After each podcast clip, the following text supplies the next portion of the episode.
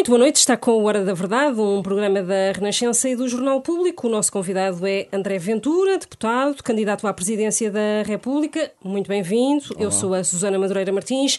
Comigo está o jornalista Luciano Alvarez. André Ventura tem vários cartazes espalhados pelo país, o que todos eh, sabemos que é muito caro.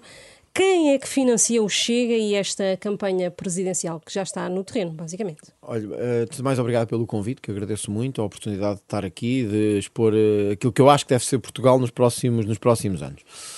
Uh, a nossa campanha, eu sei que tem levantado, sempre levantou muitas, muitas interrogações, da, muito, com muita clareza. Nós temos feito um grande esforço em termos do partido não em termos de candidato presidencial, já lá vamos, em termos do partido, para conseguir juntar uh, pessoas que nos apoiam, e graças a Deus temos tido muitas pessoas que sentem que este sistema já não serve e que nos têm ajudado.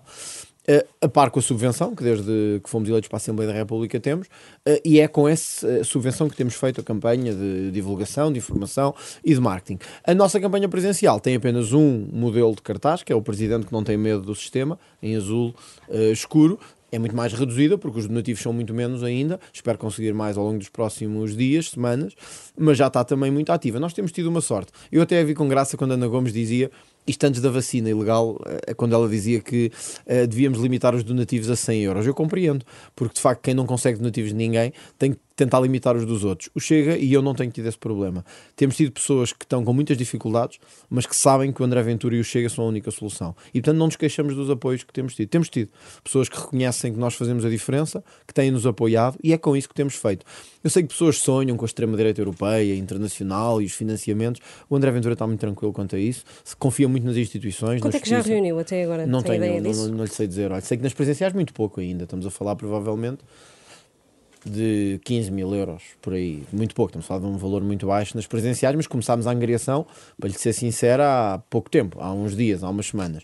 Uh, na, no partido temos angariado bastante e, e, estamos muito satisfeitos com isto. Significa que há muita gente a apoiar. Se me perguntar assim, pá, diga-me um número exato: 40 mil, 50 mil, 35 mil, 38.500, não lhe sei dar. Sei que temos tido muito apoio, não me queixo.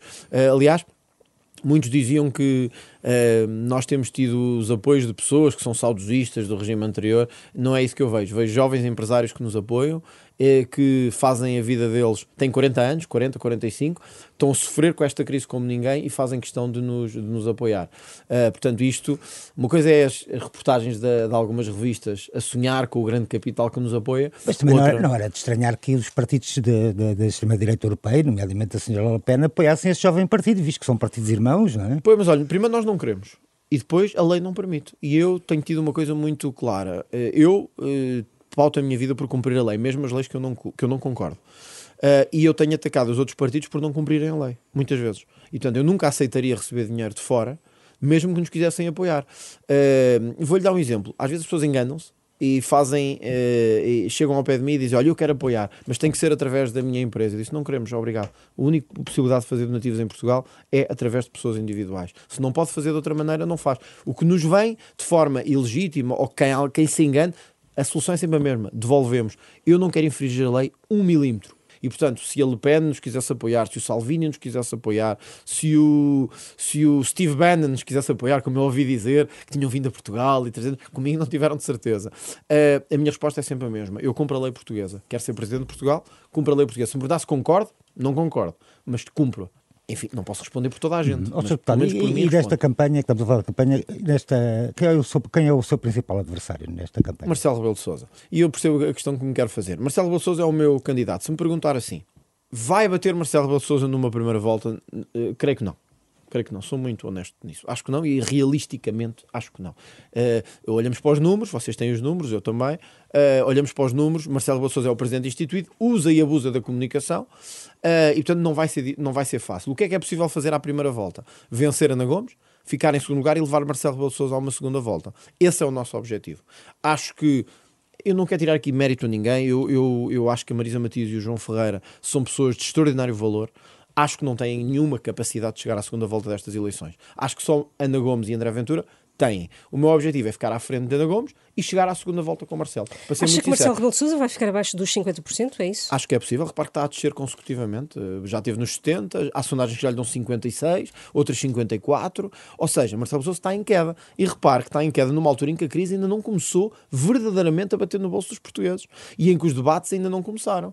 E eu arrisco-me a dizer que o Marcelo ou mudou muito nestes 5 anos, ou não é um homem capaz do confronto e do debate. E quando os portugueses virem, a menos que, e eu sei que nem todos os órgãos de comunicação estão, são disponíveis para esse frete, acabem com os debates este ano. Quer dizer, há 5 anos vi debates sobre tudo e mais alguma coisa. Um a um, três com três, grupos todos. Este ano, se calhar, com o André Ventura vai ser diferente. Se calhar não vão fazer tanto. Eu já ouvi por aí dizer que este ano, se calhar, até vai ser um debate com todos. Se não for assim, e se seguir o que tem sido feito nos últimos anos, que eu acho que é o que a, a transparência da democracia exige, eu duvido muito que o Marcelo sequer se aproxime dos 50%. Se me perguntar, acho que ganha a primeira volta, acho que ganha. Mas não vai ter 50%. E vamos ter que ir a uma segunda volta. E se formos a uma segunda volta, o que eu espero é que seja eu e não a doutora Ana Gomes. Mas reconheço que a doutora Ana Gomes é uma adversária, eh, enfim, de peso neste, nesta matéria. O que eu espero é ficar à frente da doutora Ana Gomes para que a luta na segunda volta seja entre o regime e o anti-regime e não entre o PS 1 e o PS2. Que é, na verdade, se for Ana Gomes e Marcelo Rebelo de Sousa, vamos ter PS1 e PS2. Hum. E isso eu não gostava. Como é que, como uh, candidato, serve-lhe aquela máxima de ser candidato a presidente de todos os uh, portugueses? Ou ficam de fora os que se assumem de esquerda e extrema esquerda, ou os que pura e simplesmente não confiam uh, num voto em André Ventura. Não, olha, mas eu também lhe vou dizer que não vou ser igual aos outros nessa matéria. Eu, comigo não há a história do, do presidente de todos os portugueses e do presidente de todos e, e dos sorrisos para todos. Eu, de, eu sou o presidente, serei o presidente de todos os portugueses, sejam de esquerda, sejam de direita, isso não há dúvida nenhuma, mas serei essencialmente os portugueses, serei o presidente de todos os portugueses que trabalham, que contribuem e que querem fazer deste um país diferente. Não serei o presidente dos portugueses que vivem à custa do sistema, que vivem à custa de subsídios, que vivem à custa de corromper o sistema sistema ou que vivem à custa de esquemas para que os que trabalham estejam sempre a sustentar. Eu sei que isto não é politicamente correto, mas é a verdade. Eu acho que há, os portugueses precisavam de um presidente há bons e maus, é que dissesse. Mas há mesmo, há mesmo. Eu sei que isto não é habitual dizer se os presidentes, provavelmente todos os outros que estiveram aqui, não sei se sou o primeiro, penso que sim, porque eu tenho acompanhado até este programa, mas penso que os que virão a seguir a mim dirão que não, que são os presidentes de todos os portugueses. Eu não serei o presidente de todos os portugueses. Eu serei o presidente dos portugueses que trabalham, que pagam impostos, ou que pagaram, que sustentaram este país e que agora se sentem defraudados porque quando mais precisam, o Estado lhes virar as costas. É. Portanto, eu não irei por essa lógica do todos os portugueses só para ficar bem, para ser muito humanista e muito globalista. Deputado, Marcelo Rebelo de Sousa e Ana Gomes já defenderam um mandato único de sete anos para o Presidente da República. Considerando que 10 anos é muito tempo para em dois mandatos, 10 anos, eh, qual é a sua opinião sobre isso? Olha, a minha opinião é que é, há que ver a questão de, dois, de duas vertentes. Por um lado, um presidente que tem apenas um mandato vai se sentir completamente irresponsabilizado. E, portanto, quando começar o seu mandato, ele sentirá reeleito já não posso ser. Vou criar todo o tipo de dificuldades. Vou pensar única e exclusivamente num legado de popularidade que, que me permita sair daqui. Portanto, é defensor de dois mandatos. Eh, eu sou defensor do sistema. Mas que temos atual. em matéria de dois hum. mandatos, por uma única razão, é que o Presidente tem que ser responsabilizado pelo que fez. Sabe, eu tenho dito que Marcelo Rebelo de Sousa deve ir às eleições ainda que me fosse mais cómodo eleitoralmente que ele não fosse. Mas se ele não fosse, quem é que nós íamos responsabilizar pelo que aconteceu nos últimos cinco anos. E, portanto, se tiver um presidente com um mandato, ele, quando entra, faz o que todos os presidentes fazem, ou quase todos, no segundo mandato, que é, eu eleito já não posso ser. Agora, toca de criar dificuldades, toca de fazer jogos de bastidores e toca de sair daqui com uma aura de popularidade. Para mim, ser presidente da República não é sair com popularidade, é fazer o que é certo para o país. E todos já sabemos o que é que dá os mandatos únicos. Dá às pessoas, ou os últimos mandatos, dá a quererem sair com uma aura de popularidade, sem se preocuparem com o país. Oh, Sr. Deputado, e se for eleito presidente da República aceitaria dar posse a um governo de coligação PS, PCP, Bloco de Esquerda? Ouça, o Presidente da República é um árbitro no sistema que temos. É um sistema parlamentar, essencialmente de base parlamentar, com alguns poderes presidenciais de controle. Se a maioria parlamentar amplamente fosse nesse sentido a mim, eu, eu não gostaria, mas não sou eu que tenho que, que gostar, são os portugueses. Se me perguntar eu deixaria este governo de António Costa à deriva muito mais tempo? Não, não deixaria. Aliás, para mim o sinal claro é quando duas deputadas não inscritas já estão a assegurar a sobrevivência deste governo. Portanto, a questão da legitimidade começa a ser seriamente questionável. Agora, se houvesse uma ampla maioria, que não existe neste momento, nem me parece que vai existir nos próximos meses, que sustentasse um governo de esquerda, por muito que a mim me custasse, eu respeito a vontade dos portugueses. Portanto, se essa fosse a vontade, Agora, eu duvido muito que com um presidente como eu, os portugueses optassem por um governo de maioria PS, Bloco de Esquerda, PCP. Mas isso sou eu, não sei o que faria. Agora, se me dissesse é Presidente da República, para o ano há eleições, PS, Bloco de Esquerda e PCP têm uma amplíssima maioria na Assembleia da República. Quais são as minhas opções? Inviabilizar o voto dos portugueses veto após veto? Inviabilizar o voto dos portugueses dissolução após dissolução? Acho que não. Nem ninguém quereria isso. O Presidente é um árbitro e, portanto, eu acho que tem que cumprir esse papel. O Sr. Deputado, e como é que vai ser esta campanha? Vai ser feita em tempos difíceis? Vai Muito cumprir difícil. as regras sanitárias? Muito difícil. Enfim, nós vamos ter que cumprir. Máscara. Máscara, gel, eh, indicações, planos de contingência. Eh, nós fomos dos poucos partidos que mantivemos uh, atividade política uh, relevante, comícios, encontros, etc. Uns correram melhor que outros. Não é? Uh, procurámos cumprir as regras sempre. Aliás, temos feito planos de contingência com a DGS, sempre onde há encontros do Chega. Se me disser todos cumprem, todos cumprem exatamente ao milímetro, não, claro que não. E portanto nós estamos preocupados com isso. Para mim isto não é uma brincadeira, é um caso muito sério de saúde pública. Como é que vamos fazer uma campanha nestas condições? É minimalista, é muito assente na comunicação, em, em, oportunidades como esta, de debate, de entrevista, também de debate com os candidatos, que eu espero que venha a acontecer, pelo menos entre os candidatos, eh, enfim, com apoio parlamentar ou, ou com algum critério.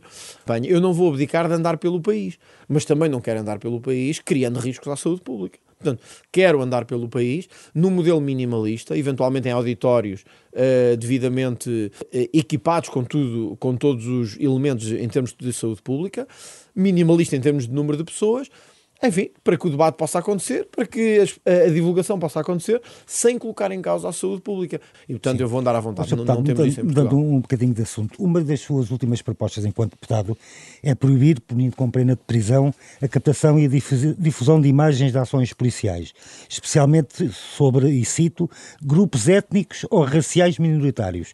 Duas perguntas. Porquê é que especialmente sobre estes grupos e defina-se, faz favor, o que são grupos raciais minoritários? Sim. Olha, ainda bem que me fazes essa pergunta, porque nós aproveito para lhe dizer que vamos reformular a, a, o projeto que, que, está aqui em causa e que foi divulgado. Uh, por dois motivos. Primeiro, porque não ficou claro os nossos objetivos e a sua questão vai, é a prova disso mesmo. E segundo, porque eu quero aqui clarificar muito bem o que é que nós pretendemos.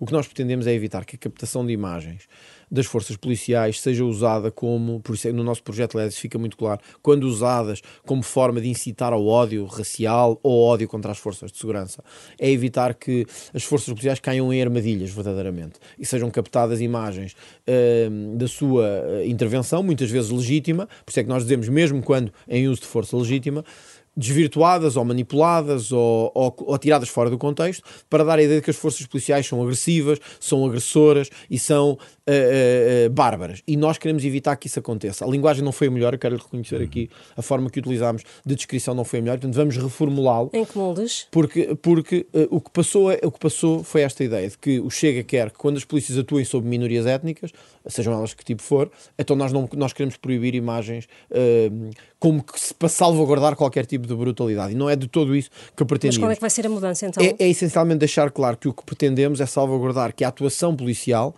Uh, seja com que seja em com que destinatários for, não pode ser uh, filmada uh, com o objetivo de divulgar de forma manipulada para promover o ódio contra minorias ou maiorias ou eh, forças policiais. Ou seja, criar aqui um elo de ligação entre aqueles que gravam a imagem exclusivamente para o efeito de uh, criar problemas com as autoridades policiais. Nós hoje Mas sabemos... isso não cria um problema uh, em relação à liberdade de expressão? Cria, é, tem que ser ponderado num juízo de proporcionalidade e de adequação. Nós pensamos, por isso é que queremos reformular o projeto, para que fique, os dois bens jurídicos fiquem salvaguardados.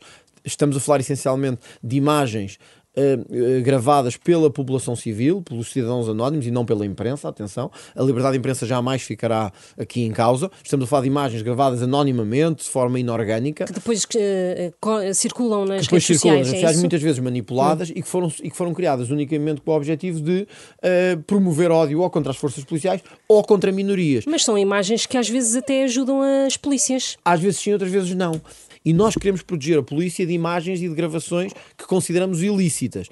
Dir-me-á, esta, esta formulação não foi a melhor, não foi, eu reconheço, vamos reformulá-la, mas vamos manter esta proibição. Não estamos a falar de imprensa, estamos a falar de cidadão anónimo, inorgânico, obviamente. A imprensa tem que escrutinar, esse é o seu papel, uh, que usa estas imagens exclusivamente para promover o ódio contra forças policiais. E isso vamos punir uh, e pedir aos outros partidos que nos acompanhem nesta, nesta, nesta punição. Portanto, vai retirar esta frase dos grupos raciais minoritários.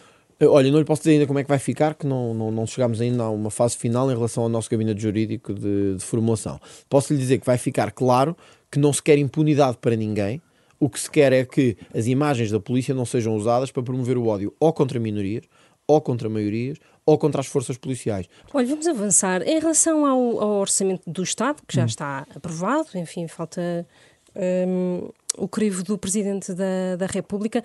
Como é que o André Ventura explica que tenha votado hum. de três maneiras diferentes esta proposta do Bloco de Esquerda? Sim, que trava a transferência de verbas para o novo banco. É que eh, a ideia que passou é que vale tudo hum. e todos os votos, não é? Sim, o que eu quero deixar aqui claro é isto. O Chega votou contra esta proposta numa primeira fase porque, para nós, há um, há um perigo real que é de Portugal passar uma imagem de não cumpridor portanto, sobretudo a nível internacional. Portanto, Portugal não basta dizer não pagamos. Isso é o que é fácil. Nós entendemos que este não é o caminho. No dia seguinte, nós tivemos, uh, quando esta proposta foi evocada, conversas com o PSD, que nos deu a garantia de que, caso a auditoria que está em curso, e que o Primeiro-Ministro já garantiu que está em curso, chegue e dê luz verde a que todos os requisitos do contrato foram cumpridos, tal como estão com as entidades que estão em causa, então o PSD estaria disponível e o Chega também, para um orçamento retificativo em que essa transferência fosse assegurada. Deram-nos essa garantia ali e eu perguntei várias vezes aos vários interlocutores que tive do PSD naquele dia no Parlamento. Todos me disseram, isso para nós é garantido. Está certo de que, se a auditoria der luz verde, o PSD viabilizará esta transferência. E então nós temos, bom, então temos aqui uma garantia de que não estamos a falar de um não pagamos, mas estamos a falar de alguma coisa que é o contrato tem que ser cumprido. Se estiverem garantidas essas condições, o PSD estará do lado certo nesta matéria. E então eu pus-me desse lado também. O que não pode acontecer simplesmente é, por muito maus que tenham sido os contratos, nós dizemos simplesmente não pagamos. Porque, quer dizer, não pagamos é bonito, mas lá fora passa a pior ideia de Portugal. E nós temos que ser responsáveis. Por isso nós, no primeiro momento, votámos contra. Depois foi-nos dada a garantia, pelo PSD, pessoas que eu tomo como válidas e como honestas, de que, caso a auditoria dê luz verde, como eu espero que aconteça, haverá a possibilidade de fazer essa transferência nos termos do contrato. E então o Chega percebeu que pode dar este voto de confiança, mesmo não gostando da proposta tal como está feita, e que temos aqui um bom equilíbrio. Foi isso que aconteceu. Sim, mas houve aqui um intervalo de quase segundos entre uma abstenção e um eh, houve, voto porque, a favor, repara, não é? O, o voto da abstenção podia significar que seria o Chega a permitir que fossem transferências cegas para o novo banco. E entre isso e mudar de posição, eu prefiro ter a humildade de mudar de posição.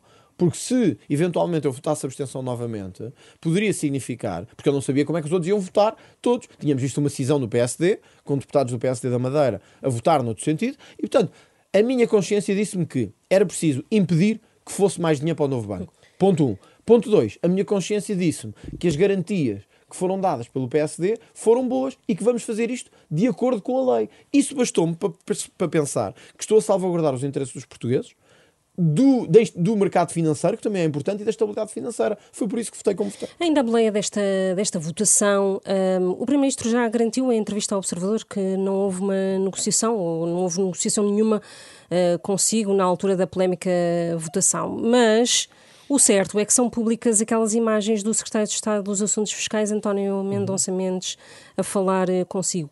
Do que é que falaram? Pode-se saber? Negociaram alguma coisa? O que é que houve ali? Percebeu que estava em causa um elemento importante de orçamental e quando é assim não tinha outra hipótese não falar com aqueles que podiam ainda condicionar essa votação. E portanto, se me disser assim, houve todo um processo de negociação formal com o Chega, uh, tal como houve, por exemplo, sobre os Açores, não, evidentemente que não. Nós tínhamos pouco tempo, foi naquelas condições, naquelas circunstâncias. Mas houve uh, conversações, houve. Tentaram negociar consigo. Eu, eu diria, tentámos debater. Eu próprio reconheci que havia aqui elementos que podiam prejudicar a situação financeira de Portugal uh, e a credibilidade a nível externo. Trocámos ideias sobre as soluções que podíamos aqui ter. E evidentemente que o intuito do PS era que o meu sentido de voto fosse outro. Mas então, é, é possível o governo, este governo do PS, negociar com André Ventura? Olha, eh, da parte do André Ventura viu-se que não é, que o André Ventura votou ao lado do PSD. Mas, mas pelo menos é possível manter uma conversação, mas, é isso? Mas ouça, mal seria que o Chega não pudesse conversar com todos os seus interlocutores e, portanto, não pudesse conversar com todos os outros partidos. O Chega, quando tem um projeto, é capaz, se for preciso, falar com o Bloco de Esquerda sobre alguma coisa, ainda que tenhamos, não tenhamos relação de todo. Quer dizer, quando chegamos ao ponto de dizer que em democracia e a culpa aí é do Partido Socialista. O Partido Socialista quis lançar a ideia de que tinha que haver um cordão sanitário à volta do Chega. E é o primeiro a quebrar esse cordão quando precisa. Portanto, o que os portugueses ficam com a ideia é de uma enorme incoerência de um primeiro-ministro que diz extrema-direita racista e xenófoba, que foi cruzada uma linha vermelha, mas que depois, quando precisa orçamentalmente, é capaz de ter conversações para mudar o sentido de voto. Se me disser, acho errado o que o Partido Socialista fez, não acho errado, só acho incoerente. Uhum. Eh, viabilizou a existência de um governo de direita nos Açores. Hum. Um, está disponível também para um acordo nacional com o PSD. Eh, foram anunciadas conversas com o presidente do Aliança, agora há dias. Está prevista alguma fusão com o Aliança para breve? O que é que se passa? Não, o Chega teve uma fusão com o PPV, como é sabido. O PPV integrou o Chega. Uh, não está previsto que isso venha a acontecer nos, nos, nos, próximos tempos em relação a nenhum outro partido. Agora, é evidente que à medida que o crescimento do Chega se torna evidente, eu deixo-me dizer-lhe que eu acho que hoje, nós em número de militantes, somos o terceiro maior partido português. Em número de militantes eh, inscritos na, na, sua, na sua base, é normal que partidos mais pequenos queiram fazer parte da, da, da estrutura do Chega, ou pelo menos aproximar-se, porque já perceberam que a nível autárquico e a nível nacional vai ser, muito vai ser impossível ter maiorias de direita sem o Chega praticamente em todos. Ou se eu arrisco-me a dizer isto, em praticamente todos os distritos, talvez tirando num ou noutro, vai ser impossível fazer maiorias sem o Chega. E, portanto, é muito fácil continuar esta diabolização. Dizer nada, xenófobos, racistas, etc. Mas nós temos uma sondagem, penso que foi do JN, ontem, ontem, ontem. O CDS não conta aqui para o baralho, Ou já? Eu, por mim conta, mas o CDS está com 1% nas sondagens. Nós estamos com 8%. Portanto, quer dizer, eh, eh, que não vai ser possível fazer nenhuma maioria à direita sem o Chega. Chegados a este ponto, chegados do Chega a este ponto, você dir-me assim, bom, eles vão se manter inflexíveis e dizer que com o Chega não falamos nem queremos nada. Mas então diga-me como é que se vai fazer um governo depois das eleições. Porque se todos disserem assim, com o Chega não há nada, então nós também diremos que com os outros não há nada. E ficamos todos no Parlamento alegremente à espera de ver uma maioria. Mas essa maioria não vai existir. O Chega não vai baixar desta fasquia, porque este é um eleitorado fidelizado no Chega. Não vamos baixar daqui, só vamos subir. As presidenciais vão ser sinal disso mesmo. Nós vamos chegar às legislativas com entre 10% a 15% nenhum partido à direita conseguirá governar sem o Chega. Então, uh, absorver a prazo o PSD é um objetivo para o Chega e para Não é absorver, nós respeitamos muito o PSD, eu próprio fui do PSD. Aliás, a maior parte dos dirigentes do Chega foram do, do PSD. Uh, eh, o Chega tem o objetivo de ser a, a, maior força política à direita, como eu disse, na próxima legislatura. Nunca escondi isso ao PSD, nunca escondi isso ao Dr. Na próxima legislatura? Na próxima legislatura. Nós estabelecemos que em oito anos seríamos o maior partido português à direita, naturalmente. PS tem a sua matriz própria e que vamos conseguir fazer isso. De resto, a história dos outros partidos semelhantes ao nosso na Europa mostrou que é possível eh, e mostrou que o caminho faz-se desta forma. Nós, quando nos... repare, nós nos Açores temos quase 6%. O Bloco teve 2, qualquer coisa.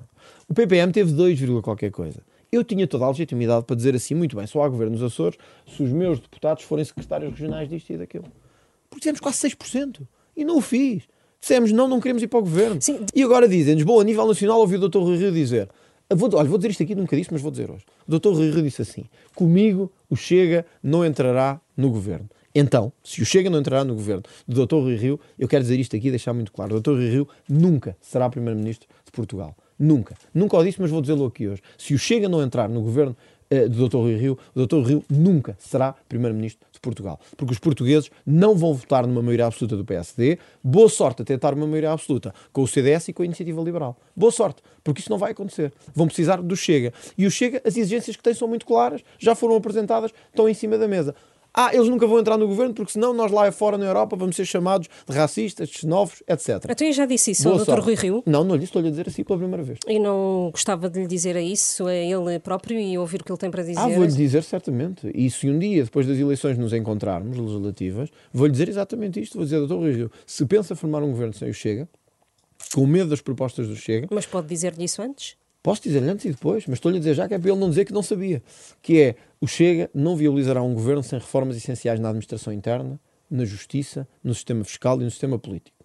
Para isso, teremos que desenhar a própria configuração da República. E não estamos dispostos a fazer isso se não uh, conseguirmos fazer essas mudanças. E acha que Rui Rio está disponível para a Quarta República, como quer uh, o líder do Chega? Dr. Rui Rio é líder do PSD. Penso, e é consensual, que não terá outra hipótese, como candidato a legislativas. Eu terei muitas, porque eu não espero sair do Chega tão cedo. Uh, e terei muitas porque não espero abandonar este espectro político também tão cedo.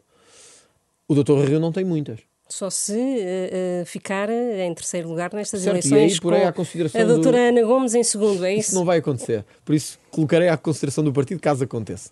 Mas o Dr. Rio é consensual que apenas irá a mais umas eleições legislativas, penso eu, que o PSD, pela história que tem, pelo historial que tem. O PSD, neste momento, não se pode dar ao luxo de dizer assim: nós somos um partido moderado de centro e só governamos neste espectro. Quer dizer, ele poder dizer pode mas não é essa a realidade dos números. Isto significa que não será possível fazer uma maioria sem o Chega. O que é que vamos dizer a partir daqui? Vamos deixar o PS governar? Vamos deixar o PS sozinho para não nos chamarem lá fora racistas, xenófobos, uh, unidos com a extrema-direita? Isso é estar com os dois pés dentro do sistema, que o sistema é uma coisa que André Ventura é sabido abomina. Pelo contrário, Susana, isto é querer acabar com o sistema por dentro. Exatamente, é exatamente. É e, mas, uh, mas o, sistema, nunca... o sistema uh, está, enfim, dizem as sondagens, a ser-lhe favorável. Bom, eu não sei se estão ou não, eu acho que uma grande maioria dos portugueses está contra o sistema. Nós, nunca, nós ao contrário de outros partidos, nunca escondemos ao que viemos. Quando nós formámos o partido. Nós Acabar temos... com o sistema, mas não com a democracia. Não com a democracia, como é evidente. Aliás, eu estou dentro da democracia para manter a democracia, para reforçá-la. Eu disse isso logo na lei das eleições. O Chega, quando foi constituído, disse. Agora eu ouço falar da ilegalização do Chega. É fácil. Agora que o Chega está com 10% nas sondagens, falar-se com ilegalização. É muito fácil. Agora é resolver o problema na secretaria. Como se as pessoas desaparecessem por milagre. Como se agora os nossos apoiantes dissessem: Ah, pronto, fomos ilegalizados. Vamos para casa dormir, ficamos à espera que venha outro partido. Se ilegalizarem o Chega, contem com uma luta enorme de clandestinidade, que é o que nós vamos fazer. Porque isso é, por, é remeter um partido para e a clandestinidade. nos tribunais. Clandestinidade? Sim, sim, sim. Clandestinidade, porque se nos ilegalizarem, o que é que é Só falta falar em luta armada. Não, não quero falar de luta armada, mas quero falar de clandestinidade, porque é para aí que nos remetem. Se legalizarem. Mas o que é que isso significa? Significa que continuaremos a lutar, não pelas vias que nos são permitidas pela democracia, mas por outras. Pelas vias, olha, da, da informação, da divulgação de informação, das redes sociais e de outras. Clandestinamente. Por, porque, ouça, porque somos ilegalizados, acha normal que um partido seja ilegalizado. Estamos a falar de um país europeu, democrático. Isto não é a Venezuela, nem é a China, nem é a Coreia do Norte. E eu ouço o número 2 do Partido Socialista dizer que a questão vai ter que se colocar. Claro que vai. Mas chega... o Primeiro-Ministro também já veio dizer que é com o Ministério Público que essas coisas se. Claro, é o mais, claro, oh, Susana, é o mais fácil, percebe? É, não temos nada a ver com isso, foi o Ministério Público que propôs. Apesar de todo o Partido Socialista já estar a falar nisto, repare a candidata Ana Gomes disse que não percebia que não, como é que não se aplicava o artigo 46 da Constituição, que é, no fundo, proibir uh, partidos políticos deste, deste tipo, que ela acha que são deste tipo. O Fernando Medina, presidente da Câmara de Lisboa, fala na ilegalização do Chega. Uh, grandes responsáveis socialistas falam na ilegalização do Chega. Acha que é normal, num país democrático, ilegalizar-se o partido que é o terceiro ou o quarto nas sondagens? Acha que isto é normal? Como é que os europeus vão olhar para isto? Como é que a Europa, o Chega é parte de uma família europeia, que é o ID. Como é que os outros países, europeus vão olhar para Portugal ah, e legalizar o partido que tem um candidato presidencial, que provavelmente é o segundo nas sondagens, ou o terceiro, e legalizar o terceiro partido das sondagens, ou o quarto? Que, que grande democracia que nós temos. Só falta daqui a bocado termos todos o mesmo penteado e ouvirmos todos o mesmo hino. Então se legaliza um partido político. Quer dizer, o Tribunal Constitucional teve um momento para se pronunciar pronunciou-se pela sua legalização. Nós fomos à luta pela via legal, leal, do jogo democrático, do debate. Eu fui a votos nas legislativas com pouquíssima cobertura mediática. Pouquíssima. Tive que andar na rua a percorrer ruas, aldeias, cidades para conseguir votos. E agora vem-me dizer como chega, é a terceira força política. Ou a quarta, o melhor é legalizarmos já isto antes que isto ganhe as eleições. Desculpem, não é assim que funciona a democracia. Estamos a chegar ao fim desta, desta entrevista. Gostava de fazer-lhe uma última pergunta uh, em relação a. Um, porquê é que afirmou recentemente numa entrevista ao Diário de Notícias que o atual Papa tem prestado um mau serviço ao cristianismo. Porquê que tem esta aversão a este Papa e a Francisco? Eu acho que este Papa tem tido alguns bons contributos e um deles é a luta incessante contra a pobreza, contra os mais excluídos uh, e contra aqueles que não têm voz. E isso eu reconheço. Uh, o que também reconheço é que este Papa tem feito o jogo sistemático de alguma esquerda europeia. E isso a mim preocupa. Portanto, o Papa é de esquerda? Não sei se é ou não, isso eu não sei que eu nunca falei com ele, não lhe perguntei. Sei que o Papa não se deve meter nestes assuntos. Eu vou-lhe dar um exemplo. O Papa recusou receber o Salvini em Itália. E o Salvini é um responsável político. É, foi ministro do interior italiano. Porquê é que não recebeu e recebe outros de esquerda? Quer dizer, quando se faz isto, está-se a prestar um mau serviço ao jogo político. Estamos a meter-nos diretamente no jogo político. A igreja tem que estar acima do debate político. A igreja não se pode meter. Eu não quero que a igreja diga o André Ventura é o melhor primeiro-ministro para Portugal ou o melhor presidente. Quero é que a igreja não se meta nestes assuntos políticos, porque perde, diminui aquilo que é a grandeza enorme da igreja católica. E o que eu vi o Papa, ao não receber o Salvini, a meter-se permanentemente ao lado de alguma esquerda europeia nestas matérias, é a dar, primeiro, é a dar eh, alvos fáceis a um certo espectro político e a, e, a, e a, diminuir a própria ideia de superioridade. E aqui, atenção, eu sei que o Estado é laico, eu, como católico, acho que o Papa tem que estar acima disto e que a Igreja tem que estar acima disto, mas não gostei de ver o Papa a não receber o Salvini. Não gostei. Como não gostaria de ver o Cardeal Patriarca dizer que recebe o António Costa, recebe o Rui Rio e não recebe o André Ventura. Acho que não é assim democracia. Portanto, eu acho que nesse aspecto não tem prestado um bom serviço ao cristianismo. Acho que a Igreja não se deve politizar e acho que o cristianismo também não se deve politizar. Termina assim este Hora da Verdade, um programa da Renascença e do Jornal Público. Tivemos como convidado esta noite André Ventura, deputado, candidato à presidência da República. Na próxima semana voltaremos com mais um convidado.